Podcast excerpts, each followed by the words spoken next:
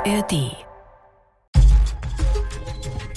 Hallo und herzlich willkommen hier zu Umbruch, dem Tech-Podcast auf BR24. Alle zwei Wochen sprechen wir mit unserem Mann im Silicon Valley. Hallo Markus Schuler. Hallo lieber Christian, wie geht's dir? Mir geht's ganz hervorragend und dir hoffentlich auch. Wie war dein Ostern? Ja, unser Ostern ist kürzer. Hier in den USA, da wird der Karfreitag äh, quasi nicht gefeiert und dann Ostermontag gibt es auch nicht. Also bei uns ging das Leben ganz normal weiter. Meine Frau musste am Freitag arbeiten und genauso am Montag. Kids im Kindergarten. Also unser Ostern war kurz, aber dafür sehr schön. Endlich wieder Sonne nach fast drei Monaten Dauerregen. Sehr schön. Sei dir gegönnt, ein paar Sonnenstrahlen. Wir wollen heute mal wieder sprechen über künstliche Intelligenz. Da hat es letzte Woche einen offenen Brief gegeben, unterschrieben von Hunderten von prominenten Leuten wie Elon Musk, dem Apple-Urgestein Steve Wozniak und dem israelischen Historiker Yuval Harari. Die Forderung ein halbes Jahr Forschungsstopp bei der Entwicklung leistungsstarker künstlicher Intelligenz. Die Zeit solle man nutzen, um sich Regeln für diese Technologie zu überlegen. Markus, was hat es denn mit diesem Brief auf sich? Na, das ist erstmal eine große Warnung und weil so viele Wissenschaftlerinnen und Wissenschaftler diesen Brief unterschrieben haben, aber auch einige prominente Leute, du hast Elon Musk genannt, aber auch Steve Wozniak, da hat dieser Brief dann Ende März äh, doch für einige Aufmerksamkeit gesorgt. Ich glaube aber trotzdem, dass es wichtig ist, dieses Schreiben, diesen offenen Brief in einen Zusammenhang zu setzen, denn er wurde ja nicht nur von prominenten Leuten unterschrieben, es gibt da auch einige kleinere Probleme, würde ich mal sagen. Einige der Unterzeichner, die haben nämlich anfangs gar nicht ihr Einverständnis gegeben. Die wurden hm. einfach auf diesen Brief gesetzt und äh, danach äh, musste die Organisation, die diesen offenen Brief herausgegeben hat, das korrigieren und kleinlaut zugeben, ja, ups, wir haben da ein paar Leute vorschnell draufgesetzt, wir hatten dann doch nicht deren Okay. Das ist schon mal so der erste Schönheitsfehler gewesen, aber Problem Nummer zwei, die Organisation, die diesen Brief veröffentlicht hat, das ist äh, das Future of Life Institute in Cambridge im US-Bundesstaat Massachusetts. Das Institut ist gemeinnützig und man muss wissen, der größte Geldgeber ist die Musk Foundation, sprich Elon mhm.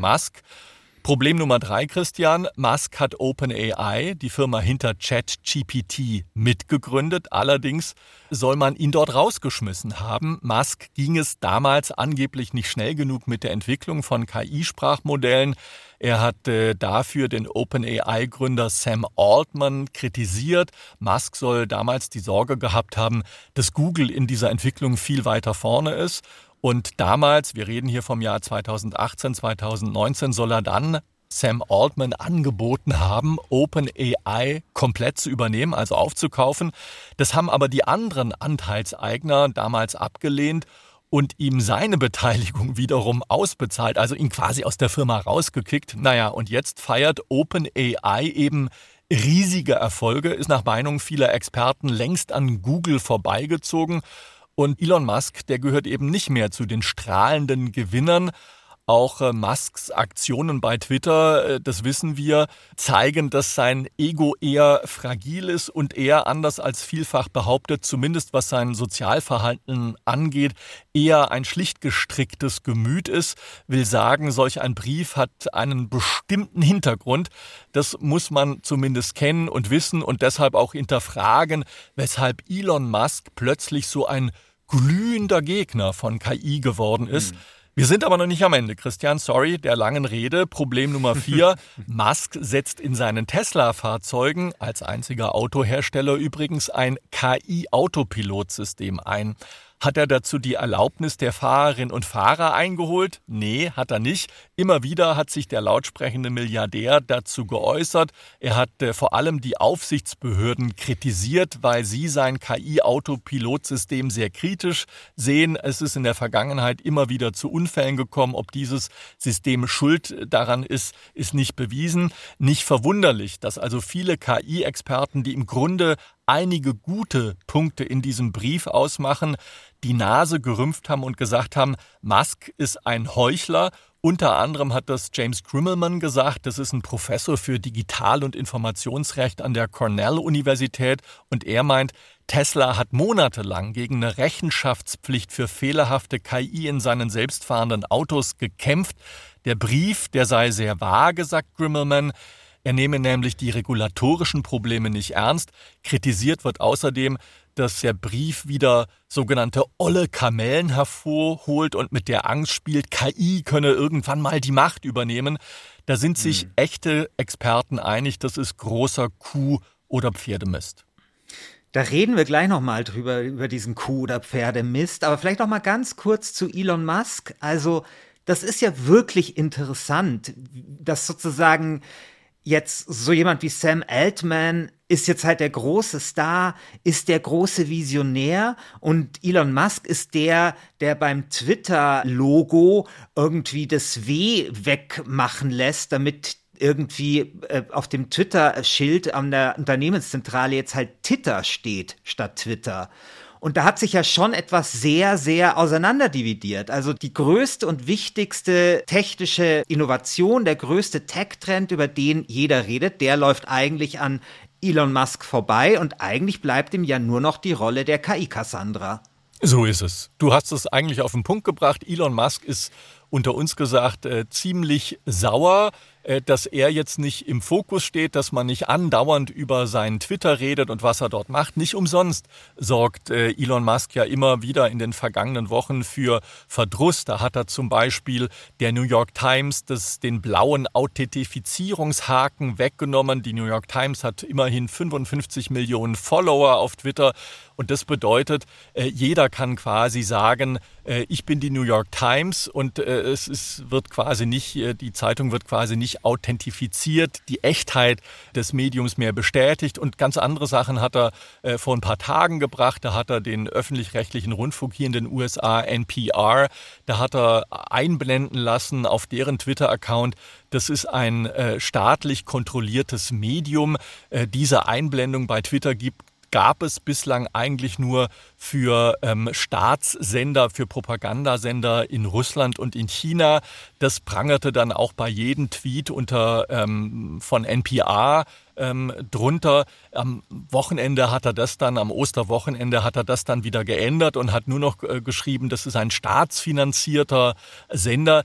Das ist auch etwas bullshittig, denn ähm, nur ein Prozent äh, des Budgets von NPR äh, ist aus staatlichen Zuwendungen, staatlichen Spenden, also für die Sendeanlagen, für, damit die ihre Sender überhaupt betreiben können. Da hat er natürlich einen Punkt, aber ein Prozent ist trotzdem ein Prozent. Naja, und äh, das Gleiche hat er bei der BBC gemacht und äh, viele Leute hier im Silicon Valley, die sagen mir, Elon Musk macht das eigentlich nur, um dauernd im Gespräch zu sein, weil er natürlich mhm. möchte, dass über ihn gesprochen wird, dass andere Zeitungen über ihn berichten. Da sonnt er sich wie so ein kleiner König im Lichte der Öffentlichkeit. Naja, und jetzt ist das passiert, womit keiner gerechnet hat. OpenAI sorgt für Schlagzeilen. Ein kleines Unternehmen zieht an Google vorbei. Jeder spricht über OpenAI und ChatGPT.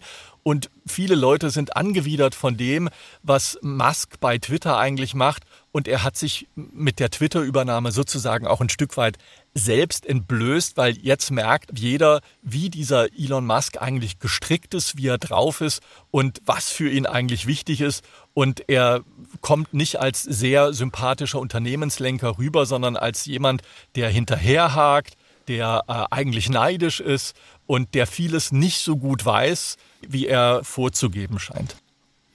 Ja, sprechen wir vielleicht über ein anderes unerfreuliches Thema, nämlich dem Ende der Welt. Ja, genau. Du hast ja schon gesagt, künstliche Intelligenz, da befürchten manche und Elon Musk gehört eben dazu, ist, glaube ich, auch der vokalste Vertreter dieser These, dass künstliche Intelligenz eine so gefährliche Technologie ist, dass sie sogar das Ende der Menschheit ähm, bedeuten könnte. Ich will mir das jetzt gar nicht zu eigen machen. Ich glaube, du hast das ganz gut auf den Punkt gebracht, dass tatsächlich viele KI-Experten das für ziemlichen Unsinn halten. Und so geht es mir tatsächlich auch immer. Also wenn ich mit KI-Experten darüber spreche, dann verdrehen die auch sofort die Augen. Ich glaube aber, dass man so die zentrale Überlegung des Ganzen irgendwie kennen sollte. Du erinnerst dich vielleicht, 2016 gab es dieses Go-Spiel zwischen der Google KI AlphaGo ah, und ich ja, glaube ja. einem südkoreanischen Go-Meister oder sowas. Und Go wird ja immer so als chinesisches Schach bezeichnet, aber das ist eine ziemliche Untertreibung. Also es ist so, wie man sagen würde, Herr der Ringe ist ein Buch über eine Reise, ja. Also Go ist schon mehr als das. Es gibt angeblich so viele Go-Kombinationen wie irgendwie Sandkörner auf dem, auf der Erde. Das heißt, es hat sehr viel mehr mit Intuition zu tun. Und damals hat eben AlphaGo diesen südkoreanischen Meister geschlagen und zwar mit 4 zu 1. Und das Besondere war nicht nur, dass diese KI gewonnen hat, sondern eher, wie diese KI gespielt hat, weil diese ganzen Go-Koryphäen, die haben am Anfang gar nicht die Züge verstanden. Die haben halt gesagt, diese KI spielt völlig unkonventionell und überhaupt gar nicht so, wie wir das kennen in, in unseren 3000 Jahren Go-Erfahrung, die wir so haben. Und das wiederum, das hat wiederum Nick Bostrom, das ist so Elon Musks Hausphilosoph, das ist ein, ja, Futurist, ein Philosoph, der sich viel mit so Technologiefragen auseinandersetzt. Der hat das dann in so ein theoretisches Modell gegossen, weil er nämlich gesagt hat, das Problem von KI ist, dass sie eben sehr unkonventionelle Lösungen findet für Probleme, wie eben in diesem Go-Spiel. Und das heißt dann zum Beispiel, wenn man einer KI die Aufgabe gibt, keine Ahnung, produziere Büroklammern, dann könnte es zum Beispiel dazu führen, dass die KI sagt, ja wunderbar, ich plätte jetzt die ganze Erde, um Platz für Büroklammerfabriken zu bauen. Ja, es ist so ein Gedanke, auf den wir Menschen niemals kommen würden. Aber genau wie bei diesem Go-Spiel denkt eben die KI anders. Die KI hat da kein Bewusstsein oder sowas, sondern die will einfach nur was möglichst effizient erledigen. Und das ist so dieses Boston-Paradigma. Das vertritt eben Elon Musk sehr, sehr stark. Ich kann mich noch erinnern, 2017, da hat er das vor, vor so einer Konferenz von Gouverneuren geäußert. Und dann gab es so ein Live-Video wiederum von Mark Zuckerberg, also dem Meta-Chef, mhm. wo Mark Zuckerberg in so einem Garten stand und so gegrillt hat und dann so Zuschauerfragen beantwortet hat. Und dann hat er eben gemeint, also er findet künstliche Intelligenz ganz toll und er findet es lächerlich, wenn Leute sagen, das könnte das Ende der Welt bedeuten. Und dann hat Elon Musk wiederum Mark Zuckerberg auf Twitter gedisst und gesagt, Mark Zuckerberg hätte nur ein ganz beschränktes Verständnis der Problematik. Und es gab dann so einen albernen Milliardärszopf und so weiter. Oh also das ist etwas, ja, ja, das ist etwas, das spielt da jetzt einfach schon seit Jahren eine Rolle. Ähm, dieser Brief, du hast es ja gesagt, kommt ja von so einem Verein und dieser Verein, der ist eben auch so für diese philosophische Richtung des Long-Termism bekannt. Das sind Leute, die sich um so Probleme kümmern, sagen wir mal, die eher weit in der Zukunft liegen, wie zum Beispiel das Problem, ob, ob uns künstliche Intelligenz nicht vielleicht zu Büroklammern verarbeiten könnte. Und da sagen dann auch viele, das ist elitär, das sei sozusagen so, ein Hobbyhorse von gelangweilten Milliardären, eben wie Elon Musk. Also ich glaube, das muss man so ein bisschen für diesen Hintergrund einfach wissen, um zu verstehen, worum geht's da, warum glauben da Leute dran. Ich meine, in dem Brief werden natürlich auch Fragen wie Arbeitslosigkeit und so weiter angesprochen, also Dinge, die uns vielleicht näher sind. Aber das ist sozusagen so dieser Hintergrund, ja, dieser Angst eben, dass uns KI alle auslöschen könnte. Ja, und Christian, es ist ja auch so, diese Argumente, die in dem Brief genannt wurden, die sind natürlich auch wohlfeil. Das sind Argumente, die jeder schnell nachvollziehen kann. Ja. Und die habe ich aber auch schon tausendmal gehört. So, oh, KI genau. übernimmt die Kontrolle über die Welt und im ja, ja. Orwellschen Sinne, wir äh, sind machtlos und KI wird die Macht übernehmen. Das ist nach wie vor, das sagen wirklich Kenner, davon sind wir noch meilenweit entfernt. Wir reden im Augenblick über Sprachmodelle und selbst wenn man sich dann ChatGPT 4 anguckt oder BART von, von Alphabet, die machen noch so viele Fehler und da läuft noch so viel, selbst bei den Sprachmodellen, so viel unrund. Da sind wir, glaube ich, noch weit entfernt. Glaube ich auch. Ich finde es trotzdem nicht verkehrt, sagen wir mal, solche Probleme frühzeitig schon irgendwie zu adressieren. Klar. Ob das jetzt quasi das vordringlichste Problem ist, an das ich denke, wenn ich über KI und ihre Probleme nachdenke, das steht halt auf einem ganz anderen Blatt. Ja? ja, ja. Also da, da fallen mir irgendwie Dinge ein, denen ich jetzt schon mehr Priorität einräumen äh, würde. Aber okay. Ja, ähm, jetzt haben wir über die Kritik an dem Brief gesprochen. Was sagt man denn dazu im Silicon Valley? Na, zum Beispiel, dass wie so häufig im Tech-Tal ähm, die Macht über ein bestimmtes System, also in diesem Fall hier KI oder eine Entwicklung, in der Hand eigentlich weniger Unternehmen liegt. Gemeint ist damit natürlich OpenAI, aber auch äh, die Google-Mutter Alphabet, die mit ihrem KI-Sprachmodell der Konkurrenz hinterherläuft. Gewarnt äh, wird äh, außerdem vor einem KI-Hype. Da stimmen auch die Leute hier, die Expertinnen und Experten im Silicon Valley zu. Nicht überall, wo nämlich KI draufsteht, ist auch wirklich KI drin. Da gibt es jetzt viele Startups, die sich äh, die verschiedenen Modelle einfach im Baukastenprinzip zusammenklauben, APIs, Schnittstellen einbinden von anderen KI-Anwendungen und jetzt auf dicke Hose oder dickes KI-Unternehmen machen. Und es gibt auch den Wunsch und die Warnung an die Journalistinnen und Journalisten, die sollten auch aufpassen, nicht zu äh, unkritisch über das Thema zu berichten und sozusagen die nötige Distanz zu wahren. Ähm, also das sind so die, die Punkte, wo die KI-Experten hier in San Francisco, in, im Silicon Valley den Briefschreibern schon recht geben.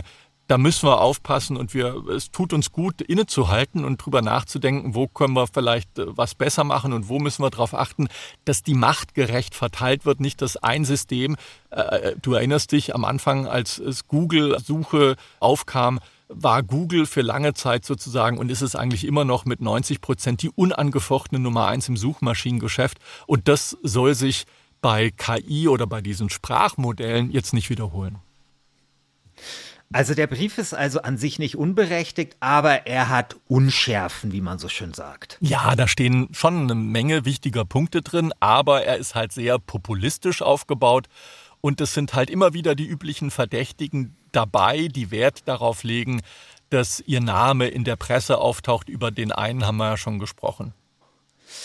Also ich habe mich gefragt, also ich meine, ich wurde ja zu diesem Brief auch gefragt und was ich da so finde und wie ich so diese Forderung finde. Und ich muss ja sagen, also die Forderung von ihrem Inhalt her, finde ich so ein bisschen albern, weil es ist, glaube ich, völlig unrealistisch, einen sechsmonatigen Stopp äh, in, bei der Forschung an solchen Systemen durchzusetzen. Ich glaube schon allein, weil da nicht jeder mitmachen wird. Also chinesische Firmen oder sowas werden sich, glaube ich, da nicht dran halten. Klar. Aber ich finde, man kann ja eine Forderung auch so ein bisschen danach beurteilen, wie klug sie, sage ich jetzt mal, strategisch ist. Mhm. Und ich finde so, aus so einer strategischen Perspektive, aus so einer Kommunikationsperspektive zu sagen, hey, lasst uns mal sechs Monate auf den Stoppknopf drücken, finde ich es eigentlich ziemlich raffiniert.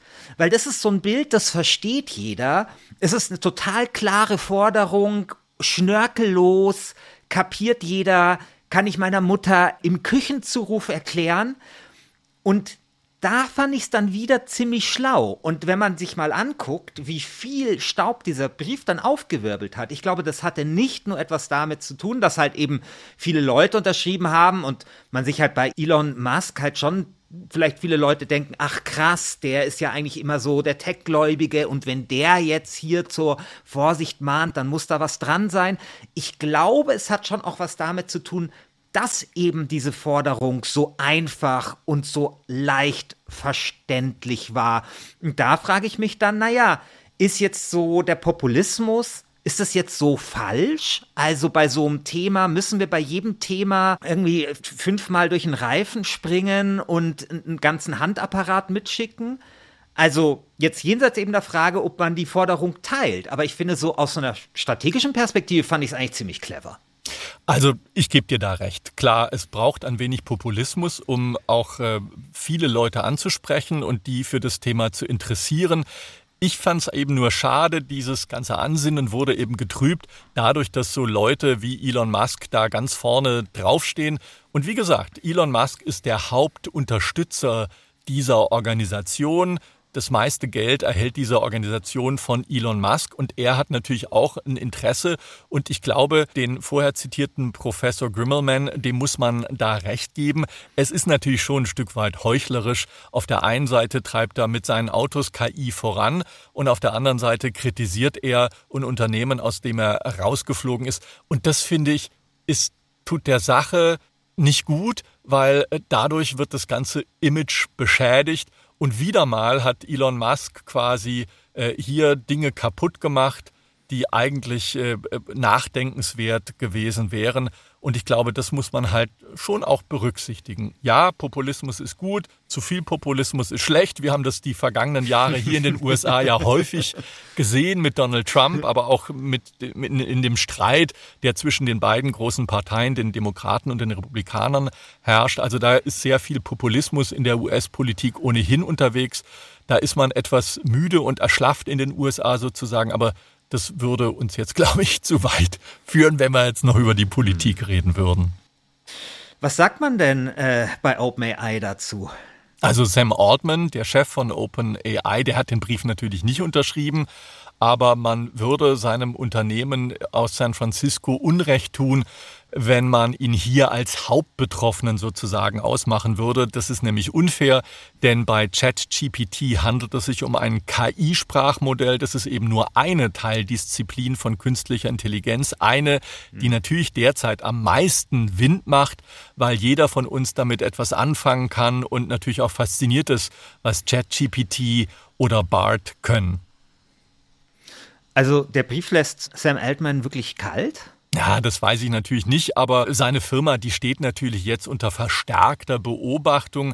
Sie ist in aller Munde, ähm, da OpenAI aber noch sehr kleines, etwas mehr als 200 Mitarbeitende hat, kann sich die Firma auch mehr erlauben als so ein großer Konzern wie Googles Alphabet mit fast 200.000 Mitarbeitenden. Was ich aber mitkriege ist, dass sich bei OpenAI in San Francisco gerade einiges verändert.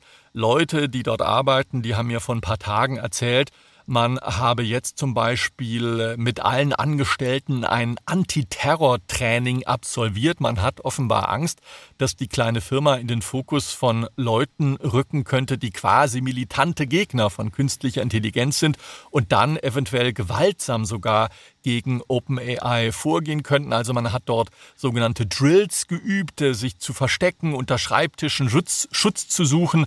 Und äh, das hat schon etwas äh, diese Firma verändert und das hat mir auch ein Mitarbeitender dort erzählt. Der war schon überrascht, dass man jetzt auf einmal äh, solche Sachen trainiert.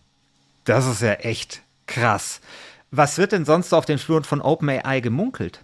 Offenbar leidet äh, Konkurrent Google weiter unter einem mitarbeitenden Abfluss, was mir meine Quellen bei OpenAI sagen, dass sich immer mehr Leute aus dem Google KI-Labor DeepMind bei OpenAI in San Francisco bewerben. Viele Leute, die heute bei OpenAI arbeiten, die kommen nämlich zu einem Großteil aus dem Googleschen KI-Labor DeepMind in London in Großbritannien.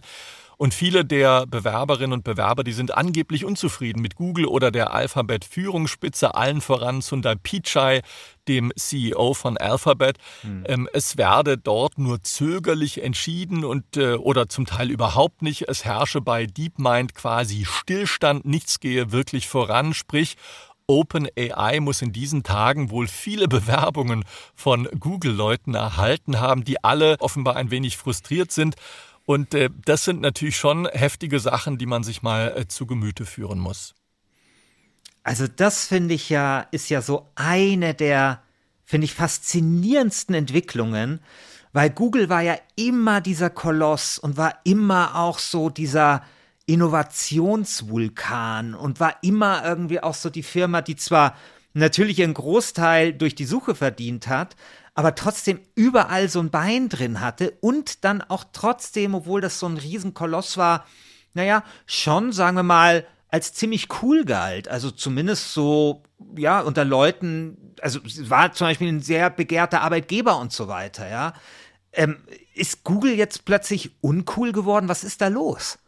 Also Christian, ich kann dir da nur zustimmen. Ich beobachte Google, seit ich hier im Silicon Valley bin und äh, bevor ich Korrespondent wurde, war ich jedes Jahr zwei, drei, vier Mal hier und habe immer wieder über Google berichtet, war auf deren Campus, habe mich mit Google-Leuten getroffen und für mich hatte Google bis vor ein, zwei Jahren schon noch so das Image, wow, die sind cool, die erfinden sich immer neu, die, äh, die hören nicht auf, sich zu entwickeln, ähm, da gibt es nie so richtig Stillstand.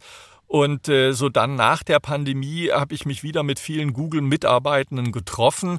Ähm, einige haben mittlerweile gekündigt, andere sind gekündigt worden und ähm, da deckt sich so ein Bild, dass viele oder da ergibt sich so ein Bild, dass viele eben sagen, naja, Google ist längst nicht mehr so cool, weil sie so riesig geworden sind. Das, äh, da wird nicht mehr so streng äh, regiert, da äh, hat jeder so seine Freiräume. Viele Leute sind dort unterfordert, haben nicht genügend zu tun. Es gibt einen großen Entscheidungsstau und es äh, entwickelt sich das Unternehmen in viele verschiedene Richtungen, aber keiner gibt mal so eine richtige Richtung vor. Und Google lebt aber sehr fürstlich, weil es eben super viel Kohle, äh, über 90 Prozent seiner Einnahmen eben mit der Werbung erwirtschaftet und dadurch alle anderen Seitengeschäfte, alle Moonshot-Projekte, alle Start-up-Ideen damit kofinanziert, aber keiner muss sich wirklich so strecken und recken.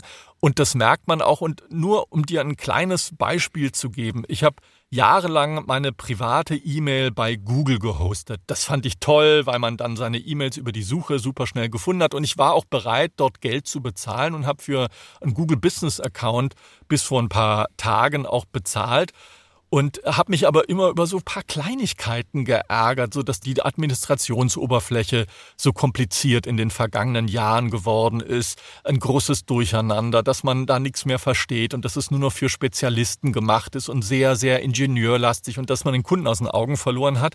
Und dann war ich äh, vor ein paar Monaten bei Microsoft eingeladen, als die ihre AI-Suche vorgestellt haben, äh, mhm. die von ChatGPT gespeist wurde und habe mir dann wieder Microsoft näher angeguckt und musste auch einen Microsoft-Account eröffnen, damit ich eben diese neue KI-Suche noch im Beta-Modus selber auch ausprobieren konnte und habe gemerkt, wow, die sind ja total cool geworden.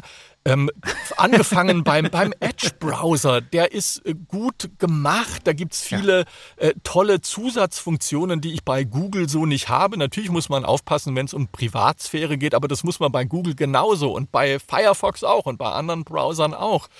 Ähm, und dann habe ich gedacht, so, weißt du was, ich ziehe einfach mal meine Google-E-Mails, meine zwei pillepalle, lapprigen Accounts, ziehe ich einfach mal zu Microsoft um. Ich hatte mal vor, vor 10, 15 Jahren einen Microsoft-Account, aber dachte so, oh, das ist nichts für mich. Und bin jetzt vor ein paar Tagen umgezogen und mich hat es hier umgehauen. Das ist alles viel leichter und intuitiver zu bedienen. Selbst ein Exchange virtueller Mail-Server, wo ich meine Mails hoste, der Umzug meiner äh, 20 Domains, die ich bei Google bislang gehostet habe, war kinderleicht, längst nicht so kompliziert wie bei äh, Google es gemacht wird. Die Einstellung von irgendwelchen Policies, wann welche E-Mail archiviert wird oder wenn ich, ein, wenn ich einen neuen Speicherplatz dazu buchen will, um bei OneDrive äh, mehr Speicherplatz zu haben das ist alles viel leichter gemacht, das ist viel easier und ich merke auch, die hören wirklich auf ihre Nutzerinnen und Nutzer und haben einige Feature eingebaut, die einem das Leben echt leichter machen. Und ich bin auch wieder zu Outlook zurückgekehrt. Das hätte ich nie gedacht. Die Outlook-Suche ist mittlerweile super. Outlook kann ich ganz viele E-Mail-Accounts super leicht abrufen und bei Google war es immer ein Problem, oh, welchen Port muss ich eingeben, damit ich SSL machen kann und ein Riesengefrickele. Und jetzt auf einmal ist Microsoft, ich hätte es nie für möglich gehalten, so cool geworden, so leicht bedienbar, der Kunde steht im Mittelpunkt und Google ist der krasse Gegensatz.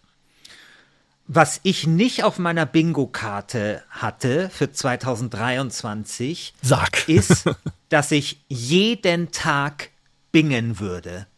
Also ich benutze mittlerweile Bing wirklich oft als Suchmaschine. Also ich benutze diesen Chat-Modus, also quasi das, wo du damals auf der Pressekonferenz warst. Mhm. Und wenn ich schätzen müsste, würde ich schätzen, dass mittlerweile bei mir 15 bis 20 Prozent der Suchen an Google vorbeilaufen, weil ich die mit Bing mache. Und das ist zwar jetzt nicht der größere Teil. Mit also der KI-Suche oder, oder Genau. Okay. Ist, jetzt, ja. zwar nicht der, ist ja. jetzt zwar nicht der größere Teil, aber es ist natürlich, ich meine, ich benutze ja dauernd, ich suche ja dauernd Dinge, Klar. ist es schon in absoluten Zahlen ziemlich viel. Und es ist wirklich so, ich meine, ich merke mittlerweile auch, wie sich mein Suchverhalten ändert. Also du tust ja quasi bei diesem KI-Ding anders damit reden. Also während wir ja quasi du formulierst schon anders. seit ja, 20 Jahren Genau, ich meine, wir sind ja quasi durch ein Stahlbad gegangen in der letzten 20 Jahre mit, mit Google und wir wissen ganz genau, wie wir googeln und wie wir das halt machen und so weiter. Und ich merke halt, wie, ich, wie sich meine Art, mit einer Suche zu sprechen, einfach gerade ja. total verändert. Stimme ich zu. Und ja. ich hätte das nicht für möglich gehalten. Absolut, ja. Erstens hätte ich mir niemals vorstellen können, eben, dass, also ich hatte das nicht auf der Bingo-Karte, dass ich ernsthaft anfange, Bing zu benutzen. Und zweitens fand ich auch damals genau als, so, ja. als, als diese Pressekonferenz, da war ich mir und Satya Nadella gesagt hat, hey, er will Google zum Tanzen bringen, war ich mir nicht so, war ich mir nicht ganz sicher, ob das nicht so ein bisschen oversold ist, ja. Mhm. Aber ich muss sagen, es macht Sinn. Und manche Dinge, es gab jetzt diverse Fälle, wo ich in der Vergangenheit irgendwas mit einer klassischen Google-Suche äh, gesucht habe und nichts gefunden habe und dann quasi es per Bing probiert und dann hat das funktioniert, weil ich da komplexer suchen kann. Ja, also ich kann und, ja ein Beispiel nennen. Ja? Ich tue ja gerade ein Buch schreiben über UFOs. Ja, mhm. Geschichte erzähle ich vielleicht mal ein bisschen ausführlicher. Christian Schiffers Spezialgebiet. Genau, so. Und ich wollte suchen nach, weil ich würde gern mit jemandem sprechen, der behauptet, von Aliens entführt worden zu sein. Übrigens, vielleicht, wenn einer unserer Zuhörer da eine Geschichte hat, gerne bei mir melden. So, und normalerweise, und ich wollte äh, Leute finden, und zwar in Deutschland, Österreich und der Schweiz. Und normalerweise hätte ich halt gegoogelt, Alien-Entführung, Deutschland, keine Ahnung ja. was. Und wäre dann nicht weitergekommen, hätte mich da durch Listen graben können. Aber so kann ich einfach sagen, such mir Geschichten von Leuten in Deutschland, Österreich und der Schweiz, die vorgeben, von Aliens entführt worden zu sein. Und das hat geklappt. Also du kannst quasi komplexer suchen, du kannst zielgenauer suchen, du kannst vor allem nachfragen, du kannst viel leichter dann die Ergebnisse nochmal präzisieren und so weiter. Und das ist schon echt gut.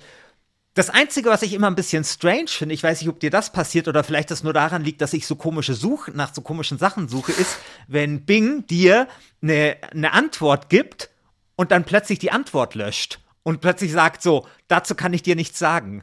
Oh, das ist, das ist schon mal noch, passiert? Nee, das ist mir noch gar nicht passiert. Ich das benutze ehrlicherweise Bing, als es ganz neu jetzt rausgekommen ist, eben mit ChatGPT 3.5, habe ich es ganz viel benutzt und äh, jetzt habe ich einen ChatGPT 4 Zugang. Und mhm. zwar läuft die Bing-Suche mit ChatGPT 4, das ist aber noch so ein bisschen aufgemotzt und an Microsoft angepasst.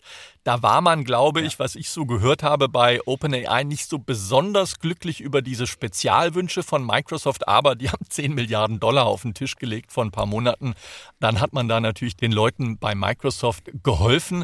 Ähm, aber ich finde, ChatGPT 4 ist noch mal präziser ja. und noch ein Ticken besser, wenn es gut und stabil läuft. Aber Christian, du hast natürlich die Sache sehr gut auf den Punkt gebracht. Das war auch ein unglaublich kluger Move von diesem Microsoft-Boss Satya Nadella, sich ja. OpenAI reinzuholen, Bing aufzumotzen. Denn das hat mich zur Microsoft-Welt wieder zurückgebracht. Ich habe erst deshalb mich mit Microsoft mal wieder beschäftigt. Das hätte ich viel früher schon tun sollen, ehrlicherweise. Mhm.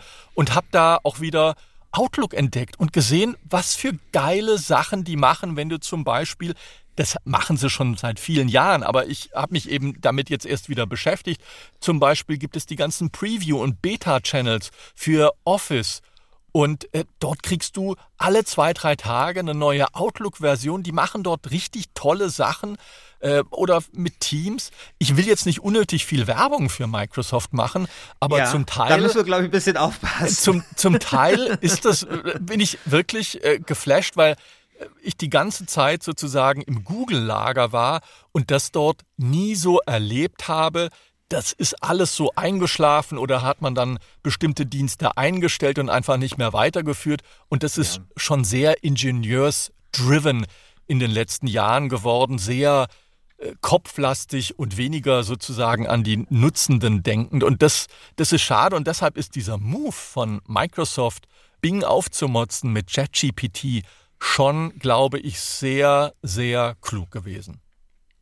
Absolut. Und wir machen ja jetzt nicht Werbung für Microsoft, sondern wir, wir, vergleichen das einfach mit Google, wo ich genauso wie du eine totale Stagnation wahrnehme und vor allem bei diesen ganzen Moonshot-Projekten, die du erwähnst, die werden nie zu Ende verfolgt. Klar. Also Google ist immer ja. so dieses Ding, will an jeder Blume riechen, macht das aber dann halt nicht konsequent, ja. ja. Also, und das ist, ähm, das ist bei Microsoft anders und ich muss echt sagen, ich bin sehr gespannt, wie sie ChatGPT jetzt ähm, integrieren werden in, in alle ihre Office-Produkte. Ja. Also dieses Co-Pilot-Prinzip konsequent ausrollen werden und das wird sehr, sehr interessant werden. Das wird vor allem Markus. für Unternehmen interessant werden, weil die natürlich Interesse haben, vielleicht eigene Dokumente, eigene Bibliotheken ja. in KI einzubinden und dann quasi nur innerhalb einer Firma es verfügbar zu machen. Auf dem gleichen Trip ist natürlich auch Alphabet mit seiner äh, Google Cloud. Da wollen alle hin, weil dort wird das große Geld mit verdient werden. Also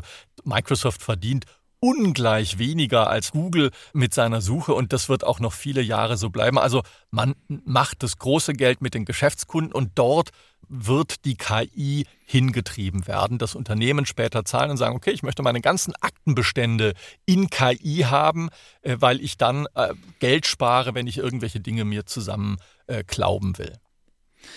Ja, vielen Dank, lieber Markus. Es war wie immer sehr, sehr erfrischend, mit dir zu sprechen. Von mir gibt es zum Schluss noch einen kleinen Hinweis.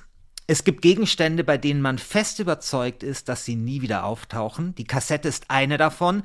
Erst CDs, dann iPods. Wer hätte da gedacht, dass in den 2020ern auf einmal Labels und Bands wieder Alben auf Kassetten promoten? In der neuen Folge des Podcasts Die Sache ist die von der Bayern 2 Zündfunkredaktion wird auf Spurensuche gegangen. Wieso ist die Kassette wieder da? War sie nie weg? Wie wird sie hergestellt? Und warum entscheiden sich Bands dazu? Die Sache ist die, der Podcast, der die Geschichte hinter den Dingen erzählt, jeden Freitag eine neue Folge überall, wo es Podcasts gibt. Ich finde, das ist ein mega Thema, lieber Markus, was die Kollegen vom Zündfunk da ausgegraben haben, weil ich habe auch so eine kleine, kleine Hassliebe äh, gegenüber Kassetten. Also das ist so, das ist so ein, das ist so ein Ding, weil ich bin damit so stark aufgewachsen. Ich auch. Ähm, dass das halt einfach noch so ein die drei Fragezeichen. Wirklich, natürlich, ich, Kassetten tue ich wirklich eine ganz große Kerze in der Kathedrale meines Herzens Echt? anzünden.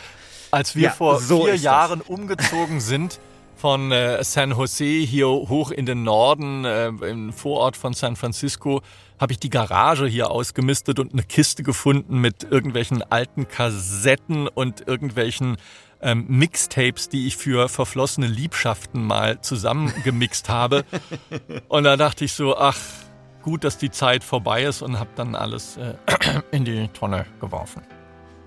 Naja, Mai, lässt du dir halt vielleicht irgendwann von der KI irgendwie ein Mixtape aufnehmen oder sowas. Wer weiß, wer weiß, was da noch alles für Möglichkeiten auf uns zukommen. Das war's mit dieser Folge von Umbruch. Vielen Dank fürs Zuhören. Wir hoffen, ihr konntet etwas mitnehmen. Folgt uns und empfehlt uns gerne weiter. Bis dann, euer Christian Schiffer. Und euer Markus Schuler. Bis zum nächsten Mal. Ciao.